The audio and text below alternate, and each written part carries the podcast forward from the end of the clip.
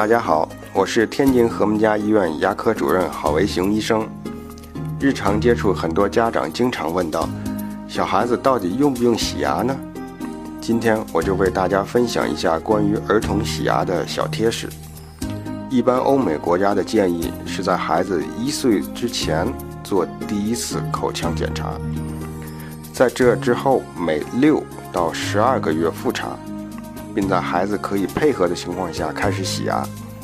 大部分孩子两到三岁之后就都适应了，也可以很好的配合完成洗牙。给小孩洗牙不同于成人的。因为小朋友口腔内一般不容易产生硬的牙结石，主要是软垢和色素，所以小孩洗牙只是用旋转式橡皮刷加上抛光膏，